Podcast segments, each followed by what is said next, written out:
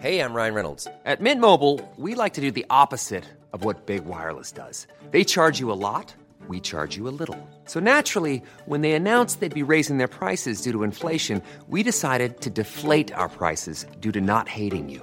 That's right. We're cutting the price of Mint Unlimited from $30 a month to just $15 a month. Give it a try at mintmobile.com slash switch. $45 upfront for three months plus taxes and fees. Promo rate for new customers for limited time. Unlimited more than 40 gigabytes per month. Slows. Full terms at mintmobile.com.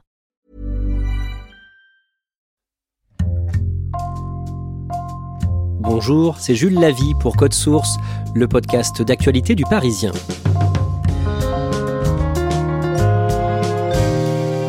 Dans la nuit du 15 au 16 décembre 2020, à Cagnac, dans le Tarn, Delphine Jubilard, une infirmière de 33 ans, a disparu. Principal suspect, son mari, mis en examen pour meurtre, puis placé en détention provisoire, Cédric Jubilard son innocence.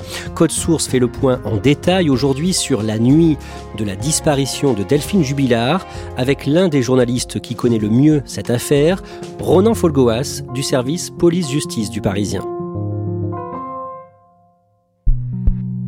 Ronan Folgoas, on dirait que la justice s'est engagée dans une course de lenteur avec Cédric Jubilard. Sa femme, Delphine, a disparu le 16 décembre 2020. Il est placé en garde à vue six mois plus tard, au mois de juin, le 16. Oui, euh, six mois jour pour jour après la disparition de Delphine Jubilard, euh, les gendarmes de la section de recherche de Toulouse décident de passer à l'action et ils interpellent Cédric Jubilard sur son lieu de travail, à Albi, à la mi-journée, et il va être placé en garde à vue pendant 48 heures. La dernière apparition en public de Cédric Jubilard, c'était samedi dernier dans les rangs de la Marche Blanche organisée pour son épouse disparue. On le voit ici, sac à dos rouge, un bouquet de fleurs à la main. Derrière sa casquette et ses lunettes, Cédric Jubilard se voulait discret. C'est important pour vous ce, ce soutien Pas de réponse Il est mis en examen le 18 juin pour meurtre par conjoint. Cédric Jubilard est désormais le suspect numéro 1. Après 44 heures d'interrogatoire, il vient d'être mis en examen pour le meurtre de son épouse, Delphine Jubilard, six mois après sa disparition. Après cette étape, les deux juges d'instruction avaient 4 mois pour l'entendre et elles ont attendu la toute fin de ce délai pour l'interroger, mi-octobre. Pourquoi attendre autant comme ça? C'est parce qu'il n'y a pas de corps? Effectivement, les juges d'instruction ne veulent surtout pas écarter la possibilité que sur le terrain, les gendarmes mettent enfin la main sur sa dépouille. Euh, et donc, dans ce cas-là, elles préféreraient l'interroger après euh, ce genre de découverte. Donc, elles utilisent au maximum les délais euh, légaux. Cédric Jubilard est donc entendu une première fois le 15 octobre par les juges Audrey Assema et Coraline Chartier, deux juges du pôle criminel de Toulouse en Haute-Garonne. Et il est interrogé d'abord rapidement sur son éventuelle culpabilité dans la disparition de sa femme. Elles commencent euh, leur interrogatoire de cette façon en lui proposant eh bien, de faire une déclaration spontanée et dire s'il euh, reste sur sa position, celle qu'il avait tenue euh, en garde à vue, à savoir qu'il n'était pour rien dans la disparition de sa femme. Et effectivement, il dit oui, je n'y suis pour rien, ce n'est pas moi, je suis un innocent mis en prison. L'interrogatoire va durer 4 heures. Cédric Jubilard est questionné notamment sur le divorce du couple qui se préparait, sur le fait que Delphine avait un amant.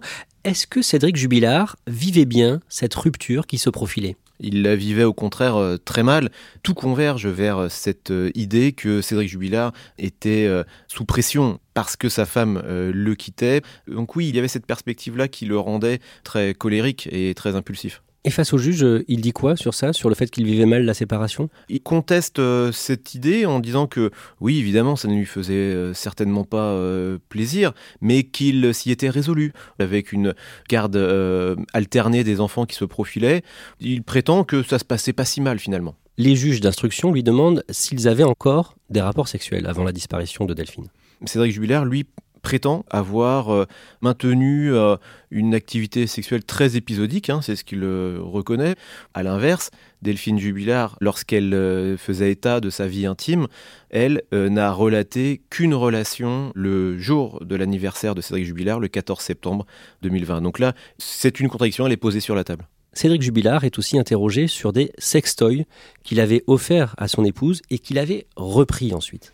Oui, il explique qu'il ne supportait pas euh, l'idée que euh, Delphine Jubilard puisse euh, s'en servir alors que c'est lui qui les avait achetés. Il estimait que dans le contexte d'une séparation, eh bien, il était tout à fait légitime, dans son esprit, de les euh, retirer, ces objets. Les deux juges d'instruction lui posent aussi des questions sur le fait qu'il a pu se montrer humiliant avec euh, Delphine. Cédric cherchait, semble-t-il, à rabaisser régulièrement euh, son épouse euh, en public, notamment sur sa profession. Il considérait qu'infirmière de nuit, c'était de la rigolade, que c'était de la détente, qu'il n'y avait pas grand-chose à faire la nuit.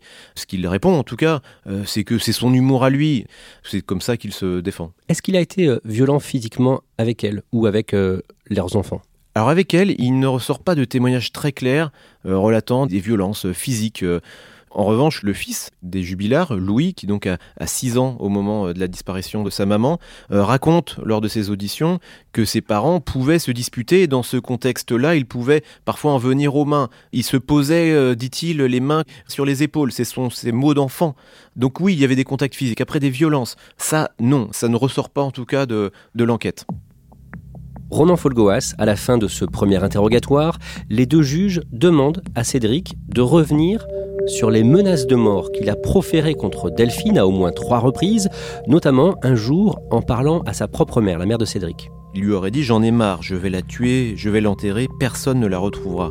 Interrogé sur ses propos, il reconnaît la première partie et puis Cédric Jubilard ne confirme pas euh, la fin de la phrase. Et euh, il explique en fait que ce sont des mots jetés en l'air sous le coup de la colère. La dernière fois qu'il a parlé de tuer sa femme, c'était à une connaissance et c'était le 12 décembre. Oui, il vient d'aller euh, ramasser du bois avec euh, l'une de ses connaissances de Cagnac et effectivement il s'épanche et confie eh bien que il en a marre, il a envie de tuer Delphine.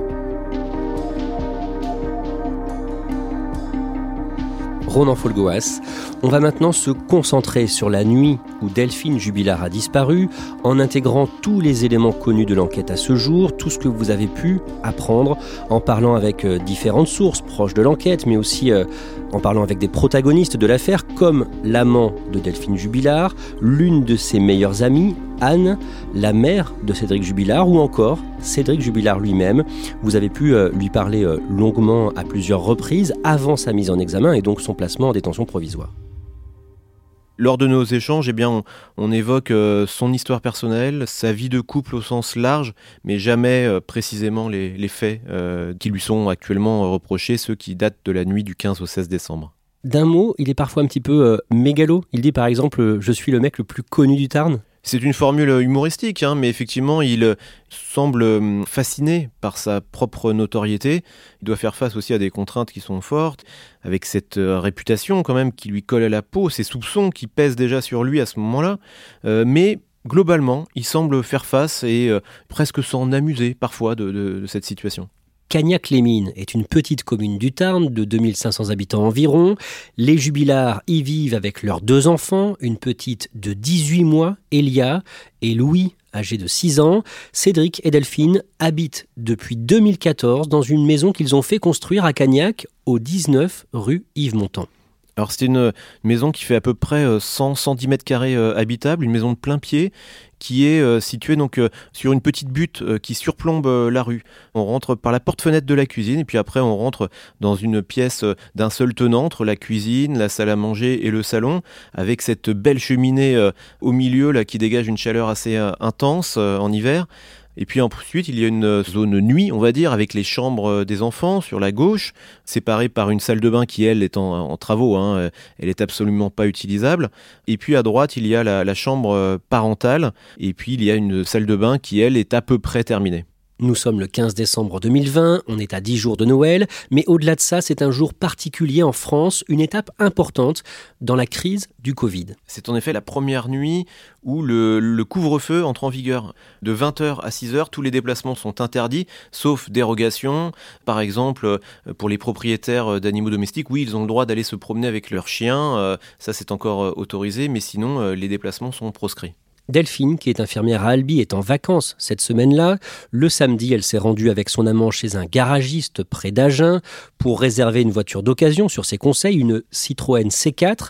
Et en ce mardi 15 décembre, dans la matinée, elle avait un rendez-vous important à la banque. Elle cherche à changer le code confidentiel de sa carte bleue, puisqu'elle explique à, la conseillère bancaire eh bien, que son mari a l'habitude d'utiliser sa propre carte bleue et que c'est une situation qui lui devient euh, insupportable. Donc elle exprime ce besoin et il est convenu d'un autre rendez-vous pour euh, remettre tout ça à plat. Donc Delphine Jubilard doit changer son code de carte bancaire car Cédric l'avait visiblement. Cédric Jubilard qui piochait aussi sur les comptes en banque des deux enfants. Effectivement, ça lui arrive en fin de mois, explique-t-il, lorsqu'il n'a plus euh, assez d'argent, euh, notamment pour acheter euh, sa consommation de cannabis. Il ponctionne les livrets A de ses deux enfants. De son côté, Cédric Jubilard, qui est artisan plaquiste, peintre, rentre à la maison en fin d'après-midi. Il rentre donc en bus d'Albi, c'est comme ça qu'il effectue généralement ses trajets puisqu'il ne dispose pas de véhicule personnel. Et pendant ce temps-là, eh bien, Delphine, elle est à la maison aussi, elle est avec ses enfants. Ils dînent tous les quatre, puis ils se mettent devant la télé. Qu'est-ce qu'ils regardent? Une fois que Elia est couché, ils regardent euh, la finale de La France un incroyable talent, l'émission d'M6. Ils sont euh, installés dans le canapé du salon. Cédric, lui, ne regarde pas cette émission, semble-t-il. Il est sur son téléphone également, et puis il part prendre l'air euh, vers 21h30. Alors il y a une euh, première zone d'ombre hein, autour de ce que Cédric euh, fait précisément entre 21h30 et 22h, 22h30, on ne sait pas précisément. Il est aperçu par une voisine dans le quartier, il marche euh, seul, sans ses chiens.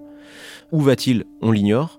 En tout cas, ce qui est établi, c'est que son téléphone va s'éteindre. En tout cas, il ne va plus avoir d'activité euh, numérique euh, à partir de 22h08. Est-il en mode avion ou est-il éteint? Ça, il y a un doute.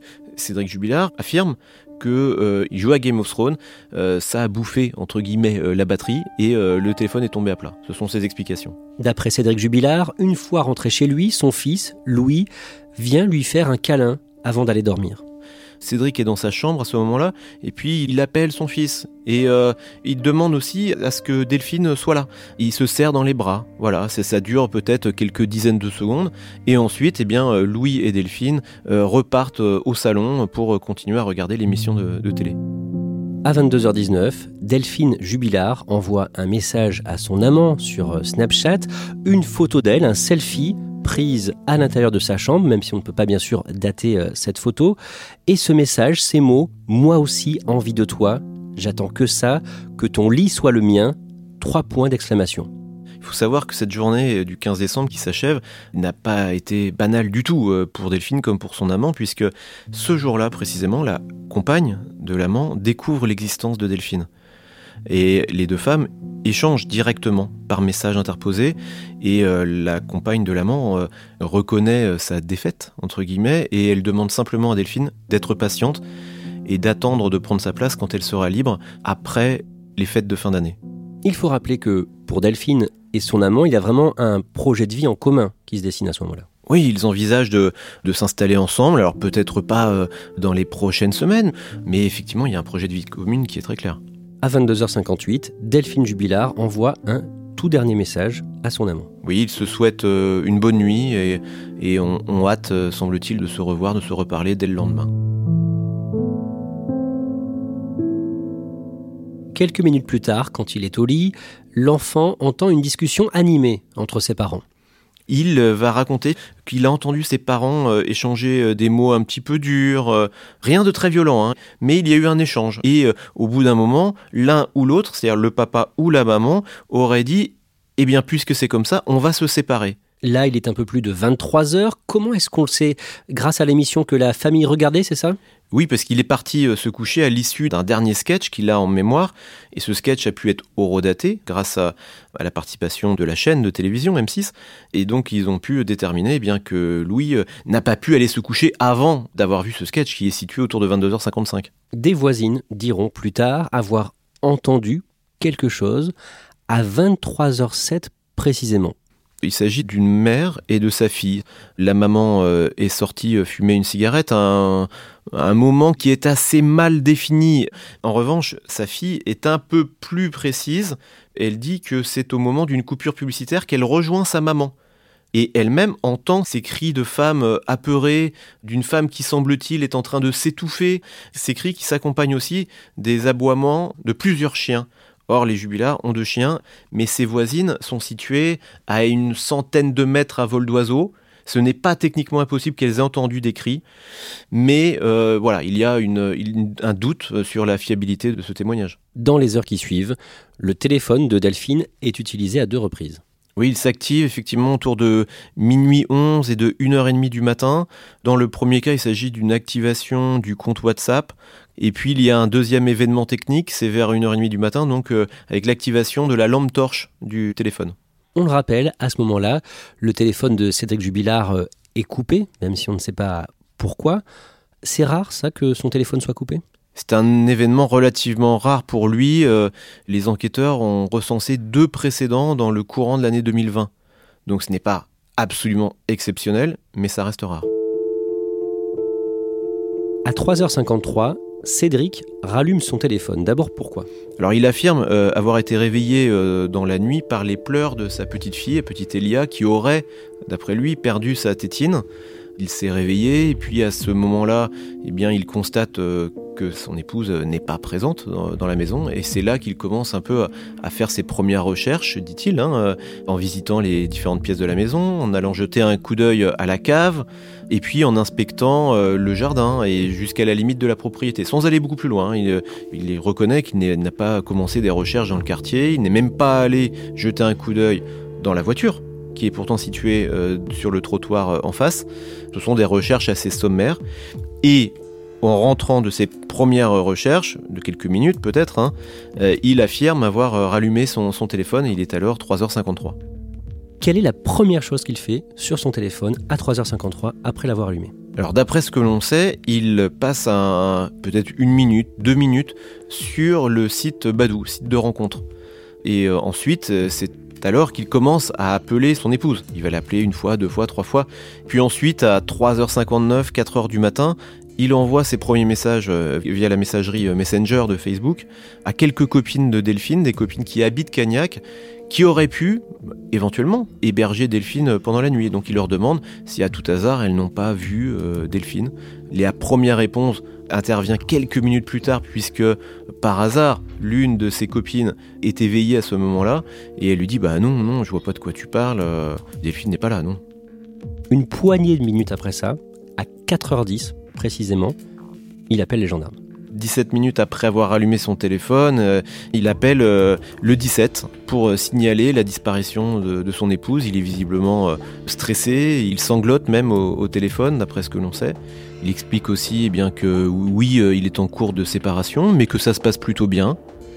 Et il est même interrogé dans ses premières minutes sur l'existence potentielle d'une tierce personne, d'un amant, pourquoi pas. Et il dit qu'il n'a pas de, certitude, mais que techniquement, euh, si elle est partie euh, chez son amant, elle risque de tout perdre du point de vue du divorce. Donc, il ne pense pas que ce soit ça. Pourquoi il a appelé les gendarmes aussi vite, 20-25 minutes après avoir découvert euh, la disparition, selon lui, de son épouse? Il explique que Delphine, certes, avait pu dans le passé disparaître comme ça un soir, mais c'était un soir d'été. Elle était partie observer les étoiles tout en discutant avec son amant au, téléphone, c'était au mois d'août 2020, mais que là elle disparaissait une nuit d'hiver, ça lui paraissait vraiment euh, étrange et que immédiatement il a pris ça euh, très au sérieux. Et puis ensuite, longtemps après la disparition, il expliquera qu'il devait euh, se rendre au travail le lendemain matin et qu'il avait une sorte d'urgence comme ça à tirer ça au clair. À 4h50, des gendarmes arrivent au 19 rue Yves Montand, à Cagnac, chez les Jubillards. Des gendarmes de la brigade de val à une douzaine de kilomètres de Cagnac. Quand ils les accueillent, comment est habillé Cédric Jubilard? Il porte un bas de survêtement et puis un haut euh, de pyjama, une sorte de combinaison euh, panda noire et blanche avec une capuche. Ces deux premiers gendarmes notent surtout qu'au moment de leur arrivée, Cédric est en train de mettre du linge dans la machine à laver. Mais ils ne pensent pas à vérifier précisément ce que Cédric est en train de mettre dans la machine à laver. Les gendarmes ne placent pas sous scellé le contenu de la machine à laver. Ils le feront le 17 décembre, 34 heures plus tard. Ils vont découvrir une couette. Pourquoi est-ce qu'il a voulu euh, laver cette couette? Il expliquera euh, que ces chiens euh, ont uriné ou déféqué euh, sur cette couette et que donc il convenait de, la laver. Que voient les gendarmes dans cette maison quand ils viennent rencontrer Cédric Jubilard Les gendarmes constatent d'abord que les effets personnels de Delphine sont toujours au domicile. ses papiers d'identité, ses moyens de paiement. Le téléphone a disparu, mais le chargeur est toujours là. Donc ce sont les, les premiers indices qui font que cette affaire va être immédiatement prise au sérieux.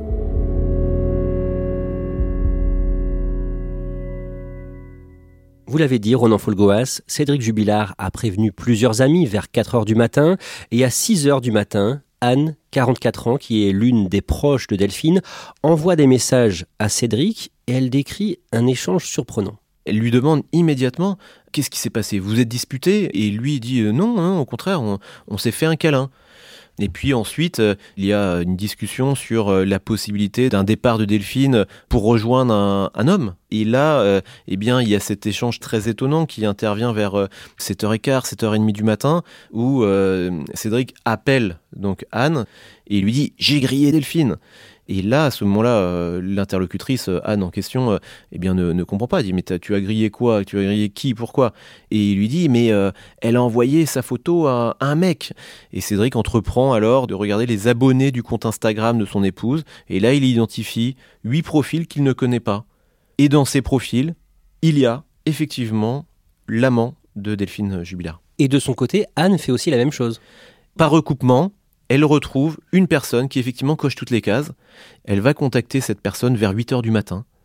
Et il va répondre et euh, reconnaître effectivement que oui, c'est bien lui, euh, l'amant de Delphine. Que dit cet homme à Anne? Bah, il est d'abord extrêmement surpris, il se demande ce qu'il se passe, il ne comprend pas bien la, la- la situation et euh, il est euh, très inquiet. Et ensuite, euh, dans les heures suivantes, il va être contacté lui-même par la gendarmerie qui souhaite en savoir plus sur euh, l'existence d'une relation euh, intime avec Delphine Jubilard. Ils veulent creuser cette piste puisqu'après tout, il est possible que Delphine ait voulu le rejoindre. Mais cette hypothèse ne tient pas. Non, Delphine Jubilard n'a pas rejoint son amant dans la nuit. De son côté, Cédric Jubilard a appelé sa mère pour qu'elle puisse euh, s'occuper des enfants. À 7h12, il s'est remis à jouer euh, un petit peu à Game of Thrones euh, sur son smartphone. Les gendarmes, bien sûr, s'intéressent à lui dès ce matin-là.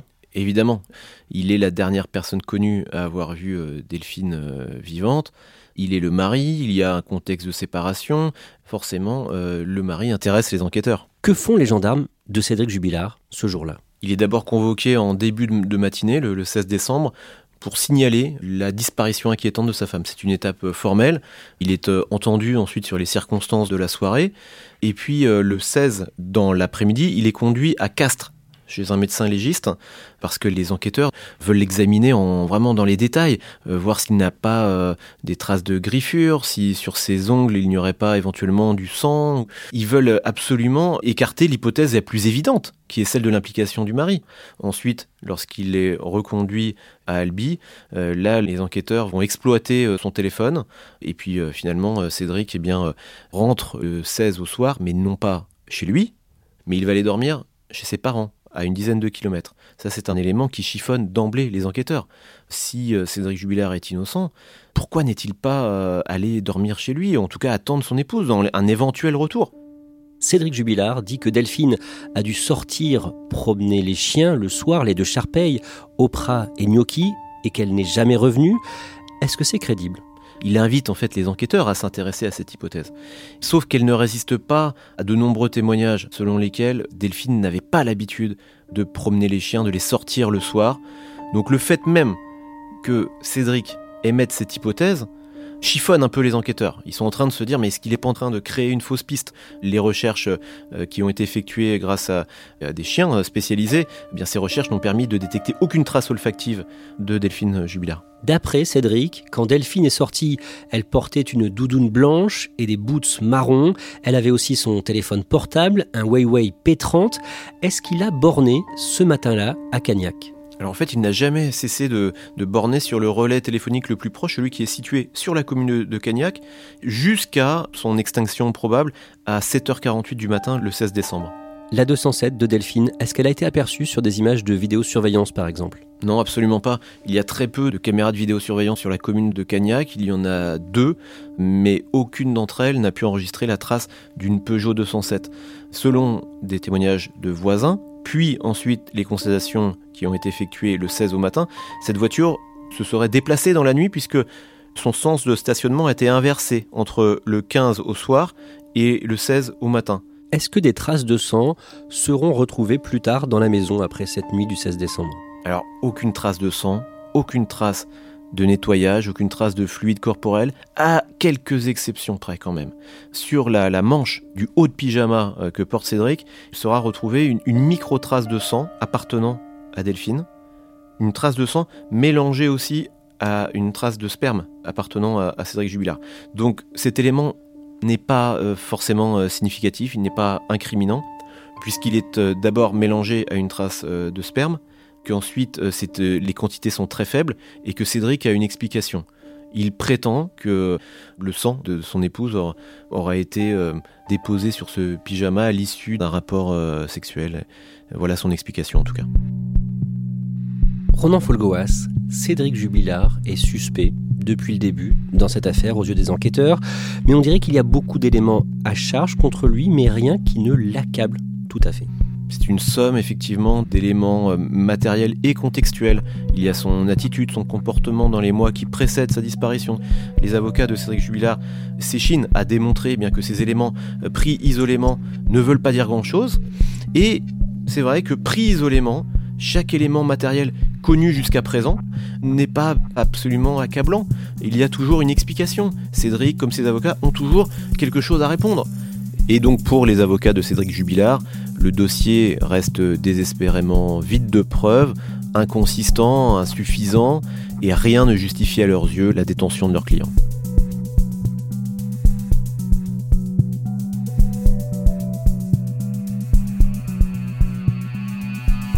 Merci Ronan Folgoas. Je précise que beaucoup d'informations que vous nous donnez dans ce podcast ont été trouvées avec votre confrère du service police-justice du Parisien, Jérémy Famelet. Code Source, le podcast quotidien du Parisien, est disponible sur toutes les plateformes audio. Cet épisode a été produit par Raphaël Pueyo, Clara Garnier-Amouroux et Thibault Lambert. Réalisation, Julien Moncouquiole. Si vous aimez Code Source, n'oubliez pas de vous abonner, de nous laisser des petites étoiles ou un commentaire sur votre application préférée. Et vous pouvez aussi nous écrire directement source at leparisien.fr.